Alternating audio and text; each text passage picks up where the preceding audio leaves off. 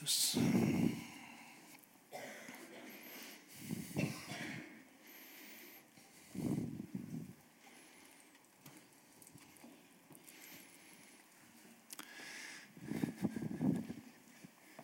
Halleluja. Guten Morgen miteinander. Schön euch zu sehen. Jetzt müsst ihr sagen, wir freuen uns auch, dich zu sehen. Das ist so gut. Ja, alles gut. Gut hier zu sein. Ich möchte den Herrn auch um seinen Segen jetzt beten für die Verkündigung, dass er mit seiner Kraft einfach auch wirkt. Es ist der Herr, der gegenwärtig ist, durch seinen Heiligen Geist in unser Herzen öffnet, damit wir überhaupt geistlich verstehen können. Wir brauchen ihn. Vater, ich danke dir für deine Nähe, für dein Wirken. Jesus, du bist gegenwärtig durch deinen Heiligen Geist. Und Herr, in diesem Glauben bete ich dich jetzt, dass du durch dein Wort wirkst, mächtig wirkst. Dass du uns die Augen öffnest, uns ermutigst, uns führst, leitest, Licht auf unseren Weg gibst. Herr, ich danke dir, dass dein Wort nicht leer zurückkommt und ich preise dich, dass du der Herr der Gemeinde bist. Du baust die Gemeinde, du baust aus dieser Gemeinde hier konkret. Auf das vertrauen wir, auf das vertraue ich in deiner Kraft. Wollen wir vorangehen? Du bist ein Ermutiger auf unserem Weg, auch wo wir niedergeschlagen sind manchmal. Du begegnest uns, du tröstest uns, du richtest uns aus, du heilst uns. Ehre sei dir. Amen. Amen. Jesus ist der Herr der Gemeinde. Er ist inmitten der Gemeinde und er kennt uns. Er weiß, wo wir stehen, wo wir geistlich stehen. Vor ihm sind wir offenbar. Wir befinden uns momentan in einer Predigtserie, die haben wir überschrieben mit Newsletter. Und wir werden in dieser Predigtserie die Sendschreiben Jesus in der Offenbarung anschauen. Und hier wird genau das sehr zentral auch deutlich, dass der Herr in der Gemeinde gegenwärtig ist und genau weiß, wie die konkrete Gemeinde ausschaut, aber eben auch in der Gemeinde der konkrete einzelne Gläubige, wo er sich befindet. Und hier sind sehr interessante Aspekte auch deutlich geworden, wie der Herr hineinspricht. Er spricht individuell hinein und er spricht konkret hinein. Und jedes Sendschreiben endet mit den Worten, wer Ohren hat zu hören, höre, was der Geist den Gemeinden sagt. Es ist also eine Botschaft, eine Message, die nicht nur in diese damalige Zeit hineingesprochen worden ist, nicht nur konkret in die lokale Ortsgemeinde hineingesprochen worden ist, sondern ein Wort, das durch alle Zeit hineingeht, auch in unsere Zeit hinein spricht in der Kraft des Geistes, um uns anzusprechen. Eines ist ganz sicher und deutlich, Jesus weiß genau, wo wir stehen. Er weiß, wie es uns geht, was uns bewegt, was uns niederdrückt, was uns ermutigt. Und er weiß auch, was echt ist und was fake ist. Die Predigt heute Morgen habe ich überschrieben mit dem Titel Sein oder Schein. Sein oder Schein. Wir leben in einer multimedialen Welt. Soziale Netzwerke sind in bei alt und jung. Und gerade dort wird eines auch deutlich, es ist so viel Schein, was dort präsentiert wird. Es gibt ja Leute, die fotografieren ihre, ihre, ihr, ihr Essen. Du, was hast du von einem fotografierten Essen? Sag mir mal. Aber immerhin, man fotografiert es, stellt es hoch und so weiter und so. Und andere, also auf alle Fälle, man präsentiert sich. Und in, diesem, in dieser Präsentationsgesellschaft, in dieser Gesellschaft, wo wir mehr darstellen wollen, als wir oft sind, äh, ist es sehr stark natürlich Gefahr, dass wir mehr scheinen, als wirklich sind. Wir tragen die, Facette, die, die Fassaden vor uns her. Und wie es dahinter ausschaut, das wollen wir nicht sichtbar werden lassen. Mehr Sein als Schein, das kann auch auf die Gemeinde Jesu zutreffen. Mehr Sein als Schein, das ist eine Riesengefahr, auch in unserem Leben als Gläubige. Wir können sehr religiös unterwegs sein und doch wenig Leben von Gott in uns wirklich haben. Tragisch. Und jetzt komme ich zum Text und dieser Text ist heftig. Aber ist heute dran und Wir wollen es uns hören lassen, was der Herr hineinspricht. Offenbarung 3, 1 bis 5. Und dem Engel, also der Gemeinde, der Gemeindeleitung, in Sardes schreibe, dies sagt der, der die sieben Geister Gottes und die sieben Sterne hat. Ich kenne deine Werke. Dass du den Namen hast, dass du lebst und bist tot. Wach auf und stärke das Übrige, das im Begriff stand zu sterben. Denn ich habe deine, denn ich habe von meinem Gott deine Werke nicht als völlig befunden. Denke nun daran, wie du empfangen und gehört hast und bewahre es und tue Buße. Wenn nicht, wenn du nicht wachst, werde ich kommen wie ein Dieb und du wirst nicht wissen, zu welcher Stunde ich über dich komme. Aber du hast einige wenige Namen in Sardes, die ihre Kleider nicht besudelt haben, und sie werden mit mir einhergehen in weißen Kleidern, denn sie sind es wert. Wer überwindet, der wird so mit weißen Kleidern bekleidet werden, und ich werde seinen Namen aus dem Buch des Lebens nicht auslöschen und seinen Namen bekennen vor meinem Vater und vor seinen Engeln. Wer ein Ohr hat, höre, was der Geist den Gemeinden sagt. Heute Morgen im ersten Gottesdienst fand etwas sehr Schönes statt. Da waren plötzlich so Störgeräusche. Und ich dachte, ist das das Mikrofon? Ist das das Mikrofon? Nein, es war jemand, der sein Hörgerät ganz laut gestellt hat, damit er gut hört. Das hat ständig gepfiffen. Und da dachte was für ein Bild. Oder? Wer ein Ohr hat, höre und wenn du, oder stell laut. Das war witzig. Kann natürlich zur Rückkopplung führen, dass du, nein, nein, okay, gut.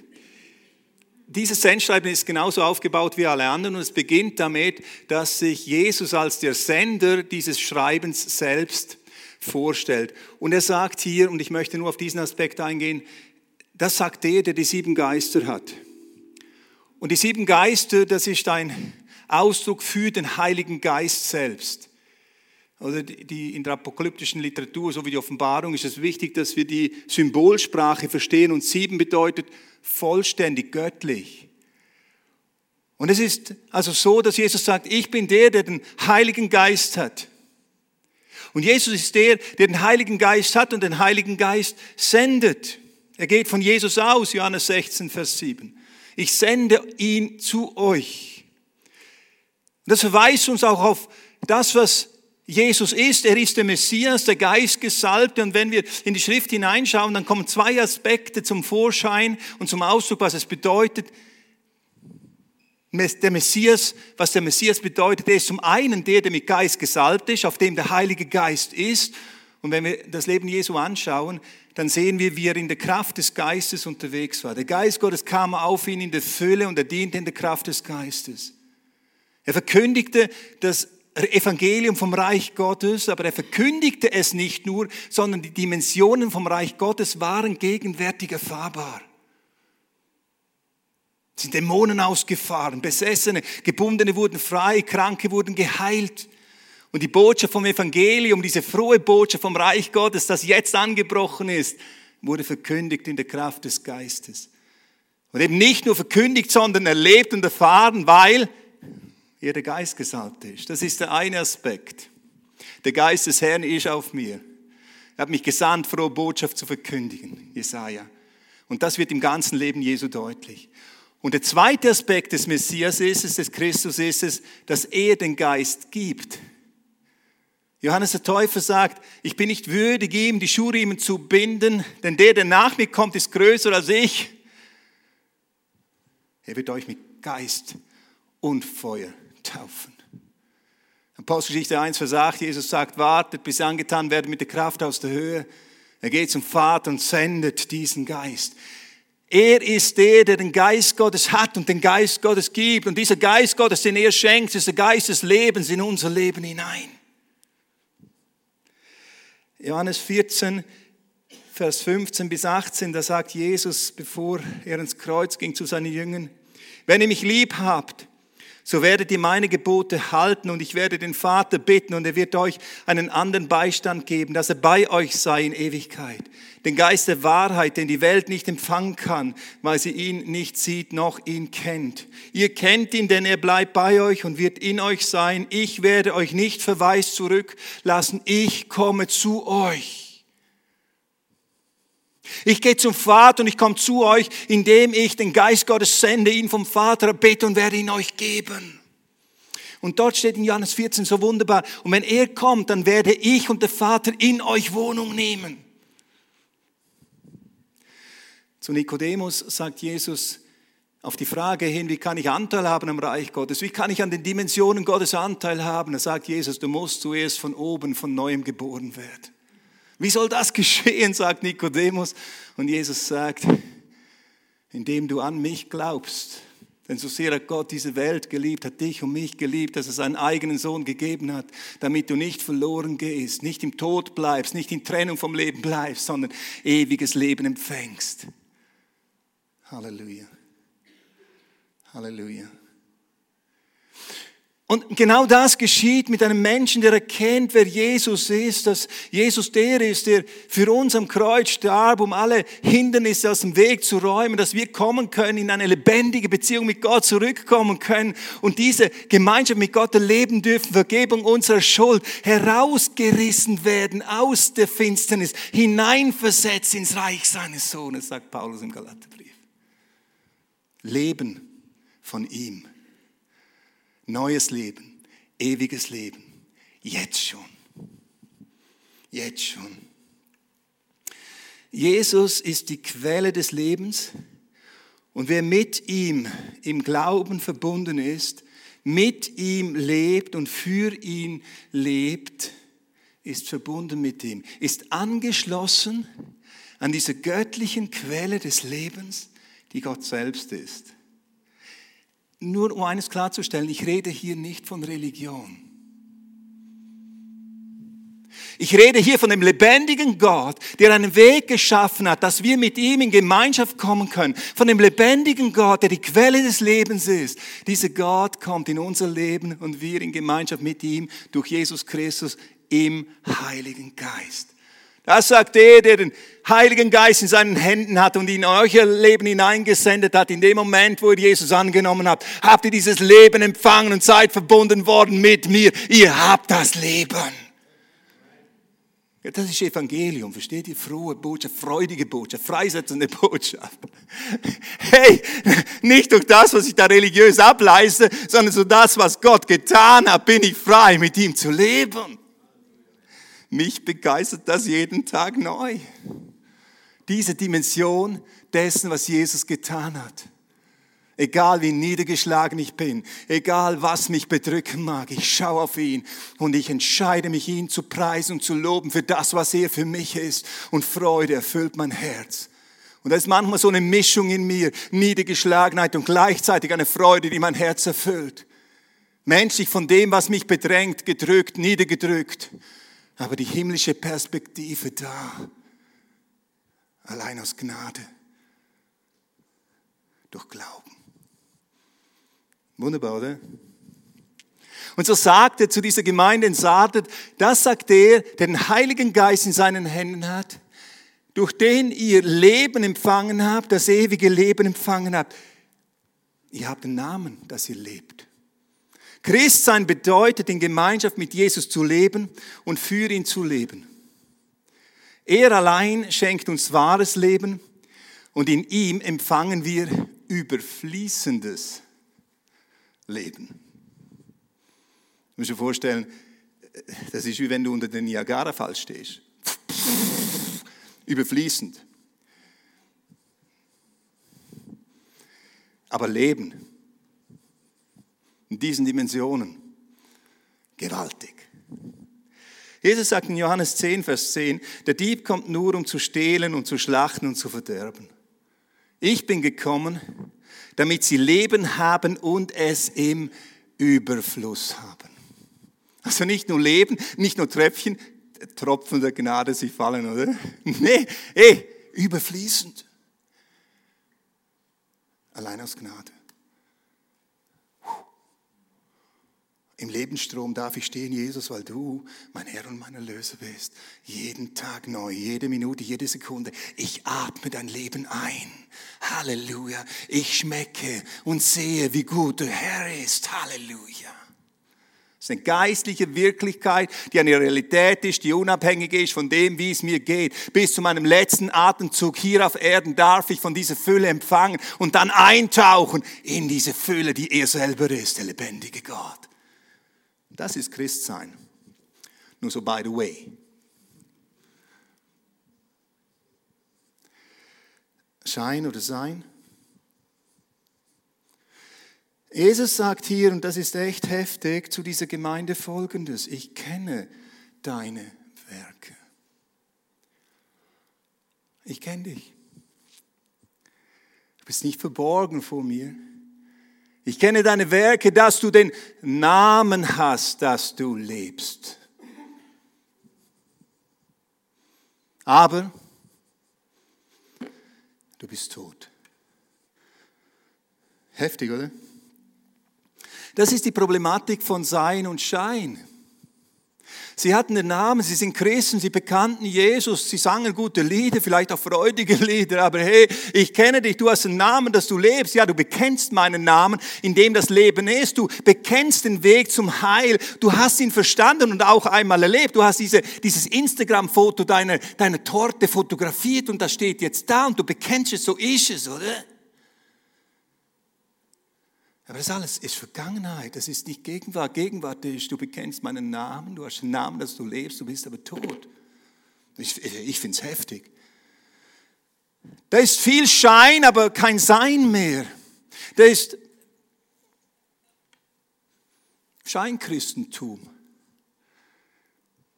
Als ich diesen Text so betrachte und die Predigtvorbereitung war, du hast einen Namen, dass du lebst, das waren Namenschristen. Ja, die nannten sich schon Christen, das sind Christen. Ja, logisch bin ich Christ, logisch, was denn sonst? Aber es waren nur Namenschristen, das war Hülle ohne Inhalt. Das war wie so eine Packung, wo was draufsteht und wenn du aufmachst, war nichts drin. Fake-Packung. Im Grunde genommen müsste man das Betrug nennen, oder? Also du gehst rein, du willst was kaufen, du, du holst dir einen Liter Milch, da steht Milch drauf, du machst auf, da ist keine Milch drin, da ist...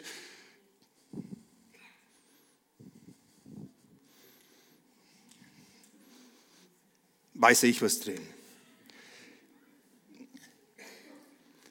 Es ist nicht drin, was draufsteht. Du hast einen Namen, dass du lebst, du bist tot. Johannes 14,6 sagt Jesus, ich bin der Weg, die Wahrheit und das Leben. Keiner kommt zum Vater, denn durch mich. Der Weg, die Wahrheit und das Leben, das ist nicht ein religiöses Bekenntnis, das ist nicht eine Philosophie. Der Weg, die Wahrheit und das Leben, das ist eine Person. Und nur in Verbindung, in Lebensgemeinschaft mit dieser Person haben wir die Wahrheit erkannt und kennen wir die Wahrheit und haben wir den Weg, den wir gehen können zum Leben, das er allein ist. Es ist eine personale Beziehung, die du nur durch Gemeinschaft und in Gemeinschaft leben kannst und in Gemeinschaft äh, am Leben erhalten kannst. In Johannes 15 von diesem wunderbaren Beispiel, Gleichnis, Bild, was Jesus bringt, was solch eine enorme geistliche Tiefe hat. Vom, vom Weinstock sagt Jesus Folgendes. Bleibt in mir und ich in euch, wie die Rebe nicht von sich selbst Frucht bringen kann, sie bleibe denn am Weinstock, so auch ihr nicht. Ihr bleibt denn in mir.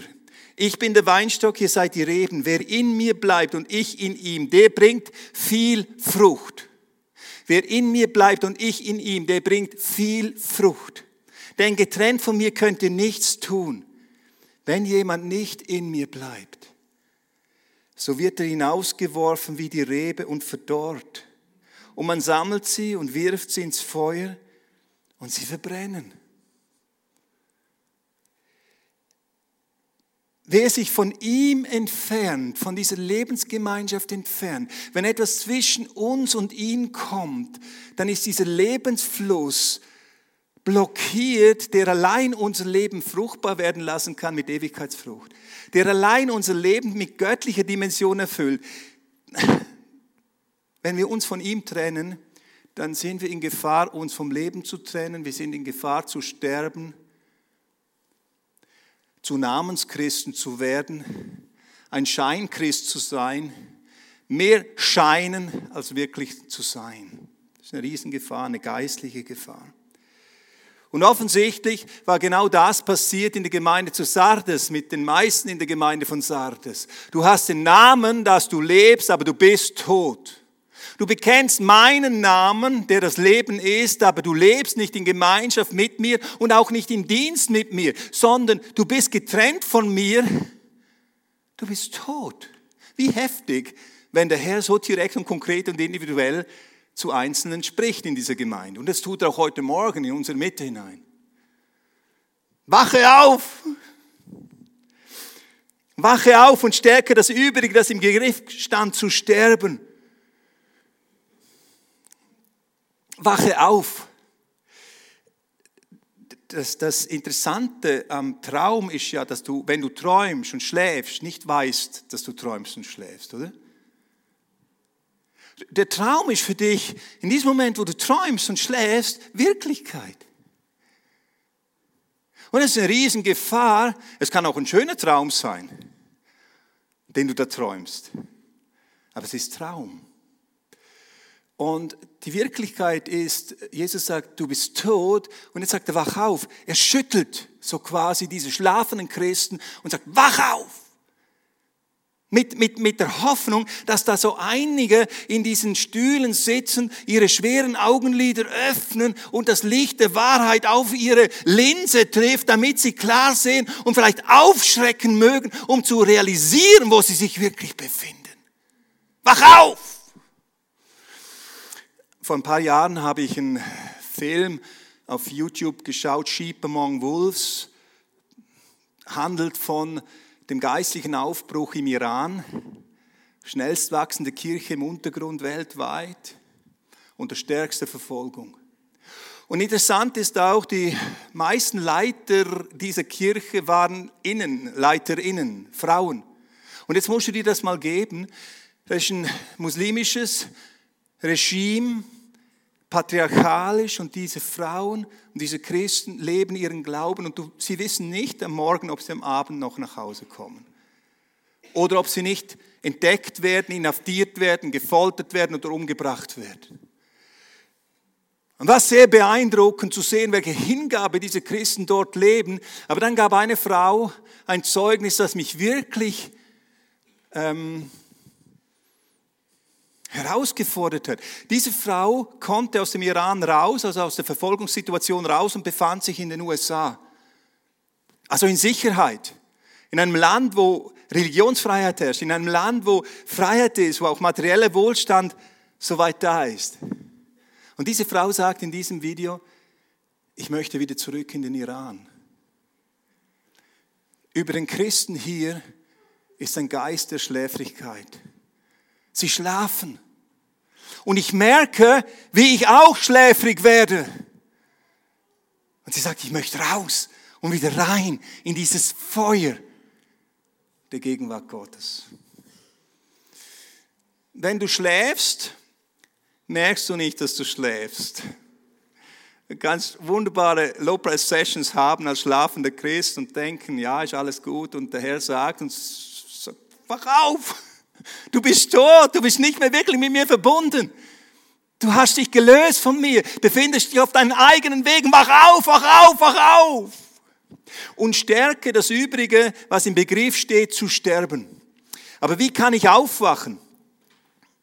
Aufwachen bedeutet geistlich gesehen zunächst einmal den eigenen Zustand zu erkennen. Und das kann so, so eine gewisse Schockreaktion vielleicht auch sein. Boah, wie jetzt Jesus spricht in diese Gemeinde. Nein, ich weiß nicht, wie der Brief damals gewirkt hat. Hey, du hast einen Namen, dass du lebst und du bist tot. Boom. Oder? Zuerst mal den Zustand erkennen und dann in wirkliche Gemeinschaft, in echte Gemeinschaft zu Jesus zurückkehren, umkehren. Und zwar in Gemeinschaft, die gelebt wird, die dann zu gelebter Hingabe führt. Beziehung und Dienst. Jede Rebe, die mit mir in Verbindung steht, die bringt Frucht, viel Frucht.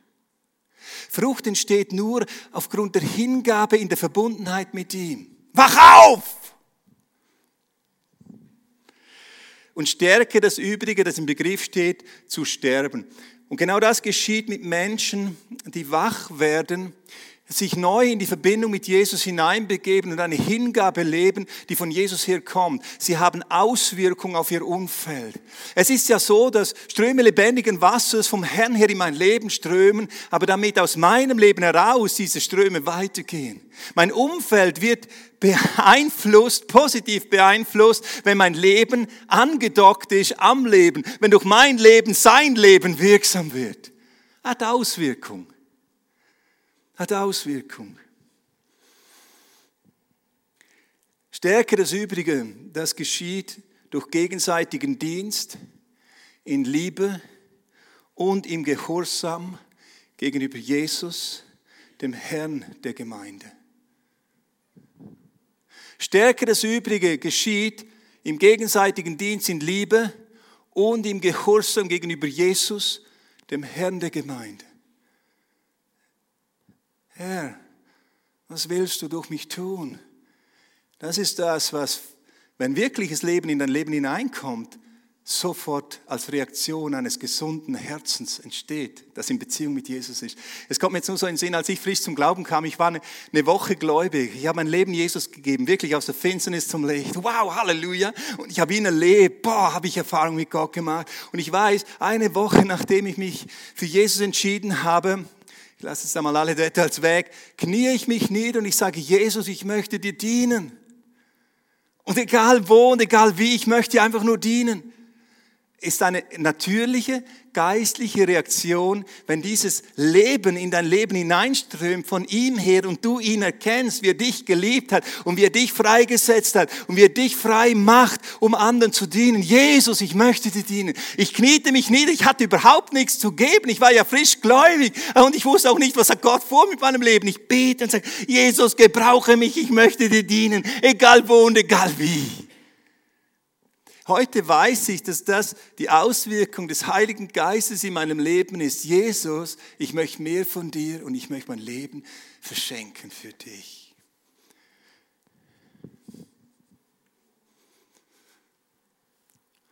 Du hast einen Namen, dass du lebst, aber du bist tot. Bei toten Christen wird diese Reaktion nicht erfolgen. Nein, bei toten Christen ist eine Konsumhaltung vorhanden, die fragen, was habe ich davon? Es ist nicht anders als in der Welt, einfach religiös gefärbt. ich lache, aber eigentlich ist es traurig, oder? Aber es ist der geistige Zustand und stärke das Übrige. So gebietet Jesus und sagt im Vers 3, denke nun daran, wie du empfangen hast. Finde ich interessant. Denke nun daran, wie du empfangen hast und bewahre es und tue Buße. Denke daran, wie du empfangen hast. Verweis zurück auf den Inhalt des Evangeliums, das sie gehört haben. Ich möchte es so sagen. Es ist das apostolische Zeugnis von Jesus Christus, welches wir in der Schrift haben. Denke, wie du empfangen hast. Ist ein Grundprinzip die sich immer wieder erneuernde Kirche, Gemeinde Jesu ist eine Gemeinde, die sich zurückwendet an die Quelle des Evangeliums und diese Quelle des Evangeliums in der Kraft des Heiligen Geistes im eigenen Leben annimmt, im Glauben und Leben, in der Lehre und Praxis, in der Dogmatik und Ethik. Denke daran, wie du empfangen hast und bewahre es. Sei treu und lass es dir nicht rauben. Und hier sind wir bei einem Grundproblem, das ich entdecke in der Kirchengeschichte und auch in der Geschichte von einzelnen Leben. Wie radikal waren wir für Jesus, oder? Als wir zum Glauben kamen, also wenn du wirklich Jesus erlebt hast. Wow, da hast du gelesen und umgesetzt, oder? Und jetzt kann etwas passieren. Am Anfang, wenn das wirklich echtes Leben von Gott ist, dann wird dein Leben in die Richtung von Gottes Wort geformt. Und ich entdecke in vielen Christen mit der Zeit, dass sie Gottes Wort in Richtung ihres Lebens formen. Hat Gott wirklich gesagt? Ja, nee, nee, nee, nee. muss man relativieren. Ja. Wie viele Gespräche habe ich schon mit Christen geführt, die ihr Leben und das Wort Gottes an ihrem eigenen Leben angepasst haben, an ihrem eigenen sündigen Leben angepasst haben, um es religiös zu legitimieren. Das Problem ist das Hören. Sie können auch nicht mehr hören, weil hier eine Form der Verblendung beginnt, weil sie auch nicht mehr hören wollen. Denn ihr Weg, den sie gehen, den wollen sie gehen. Die Frage ist nicht mehr, was ist dein Wille, was ist dein Weg? Oh Gott, führ mich deine Wege, lass sie mich erkennen, forme mein Herz. Gott radikal für dich, oder? Nein, da ist ein Ja, Jesus, also irgendwo, ich meine, das würde ich so und dies und hier. Ah ja, klar. Und ich kann dir eines sagen, du findest auf YouTube überall Bestätigung auch für all deine falschen Wege theologisch untermauert. Ich bringe jetzt hier keine Beispiele. Aber es geht hin bis zum Kern des Evangeliums, bis zur Frage der Auferstehung Jesu. Du hast einen Namen, dass du lebst. Und du bist tot. Denke zurück, wie du empfangen hast. Komm zurück zum apostolischen Zeugnis der Schrift. Wenn ihr meine Jünger seid, dann werdet ihr in meinem Wort bleiben und ihr werdet die Wahrheit erkennen, denn ich bin die Wahrheit und diese Wahrheit wird euch frei machen. Zu einem Leben mit mir, zu einem fruchtbaren Leben mit mir, zu einem freigesetzten Leben mit mir, um ihn wieder zu spiegeln in einer Welt, die ihn nicht kennt. Das ist dann nicht mehr Schein ohne Sein, sondern das ist das Sein, welches allen Schein hinwegfegt. Salz und Licht. Tja. So wünscht sich Jesus seine Gemeinde. Salz und Licht. Denke daran, wie du gehört und empfangen hast, bewahre es, bleib treu und wenn nicht, tu Buße. Kehre um. Dieser Ruf geht immer wieder an die Gemeinde, an den einzelnen Gläubigen. Du hast die Möglichkeit, solange du atmest, Kurskorrektur vorzunehmen, wenn du mein Reden hörst, wenn du mein Klopfen hörst, an deinem Herzen dein Leben auszurichten, auf mich dein Leben unter meine Herrschaft zu begeben, um mit mir zu leben, der ich die Quelle des Lebens in deinem Leben bin. Jesus ermahnt die Gemeinde zur Wachsamkeit. er sagt in Vers 3b, wenn du nicht wachst, werde ich kommen wie ein Dieb und du wirst nicht wissen, zu welcher Stunde ich über dich kommen werde. Diese Aussage hier verweist uns auf die Wiederkunft des Herrn. Und ich kann dir eines sagen, die Wiederkunft des Herrn wirst du erleben. Du sagst, Marcel, keiner weiß die Stunde seiner Wiederkunft, hast du das noch nicht gelesen? Doch, doch, doch, doch, habe ich gelesen. Aber du wirst, die Wiederkunft des Herrn erleben, entweder wenn du physisch siehst, wie er kommt in Herrlichkeit, oder am Tage deines Todes wird der Herr für dich wiedergekommen sein. Und der Zeitraum der Umkehr vorbei sein. Die Zeit der Gnade geht über in die Zeit der absoluten Wahrheit. Und dann kannst du mit dem Herrn über deine theologischen Ansichten diskutieren. Aber jetzt weißt du, eigentlich muss ich dir schon sagen, das war schon ein bisschen zu krass, was du da gesagt hast. Muss man doch so sehen, oder? Und der Herr steht vor dir in seinem Licht und du sagst eines, oh, ich Sünder, ich kann nicht bestehen vor dem Licht dessen, vor dem ich jetzt stehe. Einmal hat mir einer gesagt, Marcel, wenn ich einmal vor Jesus stehe, dann werde ich ihm sagen, was ich denke. Dann werde ich ihm ganz klar sagen, was ich denke. ich habe ihn angeschaut und ich habe zu ihm gesagt, weißt du, was du dann sagen wirst? wenn du in seinem Licht stehst, in seiner Herrlichkeit stehst und alles offenbar wird von deinem Leben, auch das, was du verdrängt und vergessen hast, wegpsychologisiert hast, weißt du, was du dann sagen wirst? Ich habe das Gericht verdient, ich bin vollkommen schuldig und nicht würdig, in Gemeinschaft mit dir zu leben.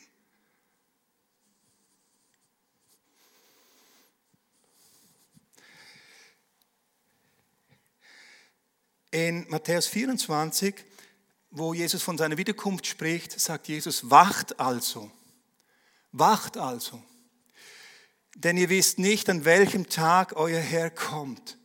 Und dann im Vers 44, deshalb seid auch ihr bereit, denn in der Stunde, in der ihr es nicht meint, kommt der Sohn des Menschen. Wir wissen nicht die Stunde seiner Wiederkunft und wir wissen nicht die Stunde unseres Todes. So lehre uns Herr bedenken, unsere Tage, lass sie uns zählen, damit wir ein weises Herz bekommen und wissen, ich lebe begrenzt hier auf Erden. Jesus kennt die Werke und was mich hier so stark ermutigt, und er kennt auch die Treuen. In Vers 4, da lesen wir, aber bei euch gibt es einige Namen in Sardes, die ihre Kleider nicht beschmutzt haben. Einige unter euch, die den Weg der Nachfolge gehen und die Beziehung mit mir nicht verlassen haben. Und ich kenne euch. Interessant ist in diesem Abschnitt, wie oft Name vorkommt. Du hast einen Namen, dass du lebst, bist aber tot. Ich kenne die Namen derer unter euch, die treu sind. Jesus sieht sie. Jesus kennt sie mit Namen. Liebe Freunde, liebe Geschwister, Nachfolge wird individuell gelebt und individuell vom Herrn erkannt. Jesus sieht nicht allein die Menge, sondern er sieht den Einzelnen in der Menge. Und er sieht hinter all unsere Fassaden durch unser wirkliches Sein. Und er wirbt um uns, hinzukommen, immer tiefer hinzukommen in diese Gemeinschaft mit ihm, in tiefere Gemeinschaft mit ihm, in, in eine Beziehung, die uns verendet und die uns freisetzt, in der Liebe zu dienen, die Ewigkeitsdimension plötzlich sichtbar werden lässt in unserem Leben. Er wirbt aus Liebe um uns. Er kennt diese Menschen dort in Sardes und er sagt, sie sind würdig, würdig er kennt sie und würdigt ihren Mut und ihre Treue.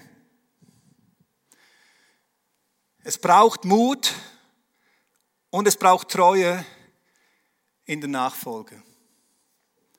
Nachfolge ist kein Strohfeuer der kurzen Begeisterung für Jesus. Nachfolge geht durch Kämpfe, durch Anfechtung, durch alles Mögliche hindurch und ein immer wieder sich entscheiden für Jesus als meinen Herrn und Erlöser.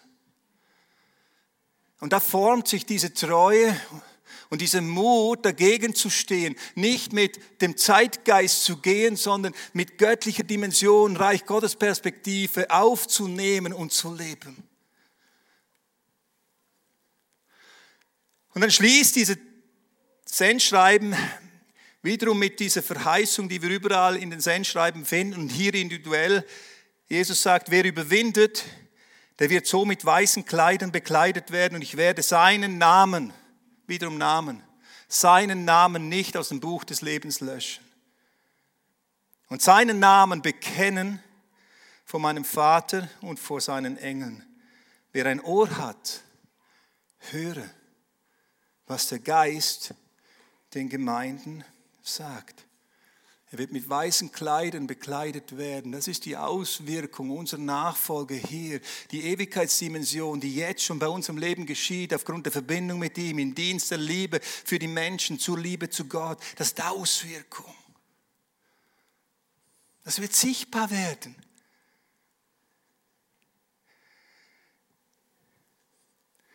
Und dann sagt Jesus, ich werde seinen Namen nicht aus dem Buch des Lebens löschen. Das zeigt mir Folgendes. Es gibt Menschen, die Jesus erlebt haben, die den Namen empfangen haben, zu leben und Leben empfangen haben, aber auf ihrem Lebensweg sich so weit von Jesus entfernt haben, dass sie nicht mehr in Beziehung mit ihm stehen und aus dem Buch des Lebens gelöscht werden.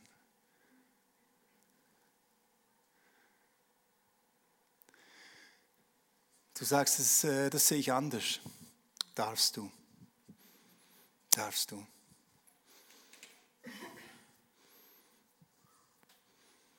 Ich stehe hier in Verantwortung vor Gott und mir zeigt die Schrift ganz klar, dass es möglich ist, sich von Christus so weit zu entfernen, dass man nicht mehr im Buch des Lebens steht. Und das andere ist, Jesus bekennt seinen Namen vor dem Vater und den Engeln. Er spricht hier zu, zu diesen Treuen, er sagt, dein Name ist geschrieben und er bleibt da drin geschrieben. Lass dich nicht irritieren von der Masse, sondern geh deinen Weg in Treue weiter als Langstreckenläufer, der den Marathon des geistigen Laufes läuft und kämpft und geh weiter. Ich werde deinen Namen nicht löschen, denn du stehst drin. Und dann, wenn du ankommst, wenn du die Ziellinie durchschreitest, dann bin ich da. Und ich werde deinen Namen bekennen vor meinem Vater und vor den Engeln. Und er verweist auf den Tag der Wiederkunft und der Vollendung. Und er sagt, dann wirst du aufstehen, der du vielleicht durch viele Kämpfe durchgegangen bist, aber in Beziehung mit mir gelebt hast. Und ich werde dich bekennen. Ich werde sagen, das ist mein Sohn und das ist meine Tochter. Er wird dich beim Namen nennen und er wird sagen, komm herein in die Freude deines Herrn vor den Engeln. Das ist die geistliche Dimension. Und es kann sein, dass wir so schlafen geistlich, dass wir diese Dimension der Wiederkunft Jesu gar nicht mehr in unserem aktuellen praktischen Leben als Christ drin haben. Am Ende dieser Predigt möchte ich einfach nochmals zurück zum Titel kommen und die Frage stellen, wie sieht es mit deinem Leben aus? Oder ich stelle mir selbst diese Frage auch, wie steht es mit meinem Leben? Ist hier mehr Schein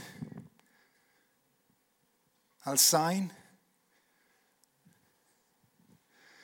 Wie echt ist mein Christsein?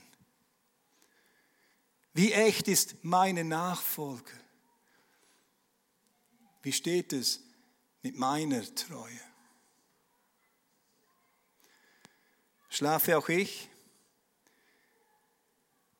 Gibt es Dinge, die zwischen mir und Jesus stehen, die ich dann irgendwie für mich religiös legitimiere, Gottes Wort an meinen Wegen anpasse? Oder sehe ich das und sage, Herr, vergib mir. Ich möchte deine Wege gehen, in Gemeinschaft mit dir stehen. Als Christen sind wir durch Jesus erlöst, um in Gemeinschaft mit ihm zu leben und für ihn zu leben, um die Fülle des Lebens zu haben unter diesem Strom des Lebens zu stehen, Tag für Tag und zu empfangen und zu schmecken, wie gut der Herr ist und mit ihm voranzugehen. Johannes 10, Vers 10, der Dieb kommt nur, um zu stehlen, zu schlachten und umzubringen. Ich bin gekommen, damit ihr das Leben habt und es in Fülle habt. Wach auf, wach auf, wenn du schläfst. Vater, ich danke dir für deine Gnade und deine Güte, die kein Ende hat. Herr, ich weiß, und es ist so wichtig, dass wir das sehen, dass wir nicht gerettet sind aufgrund unserer Werke, sondern dass wir gerettet sind aufgrund deines Werks. Und du hast uns herausgerissen und immer wieder neu dürfen wir das bekennen, Herr, du allein genügst. Herr, deine Güte, deine Gnade, deine Treue ist jeden Tag neu und wir dürfen kommen als Kinder in Freimütigkeit. Und selbst da, wo Dinge in unserem Leben sind, die dir nicht gefallen, dürfen wir wahr werden. Wo du Dinge ansprichst, die wir erkennen, dass sie uns hindern und trennen von dir, dürfen wir diese Dinge zu dir bringen, sie ablegen von uns, umkehren zur Quelle von dir und neu empfangen, was du für uns bereitet hast. Herr, mein Gebet heute Morgen ist, dass du die Treuen ermutigst, auch da, wo sie müde geworden sind, mit dieser himmlischen Perspektive und dass du die Schlafenden unter uns wachrüttelst. Wachrüttelst, Jesus. Ich danke dir, dass dein Wort nicht leer zurückkommt und ich gebe es in deine Hände zurück. Gebe dir alle Ehre und danke dir. Amen.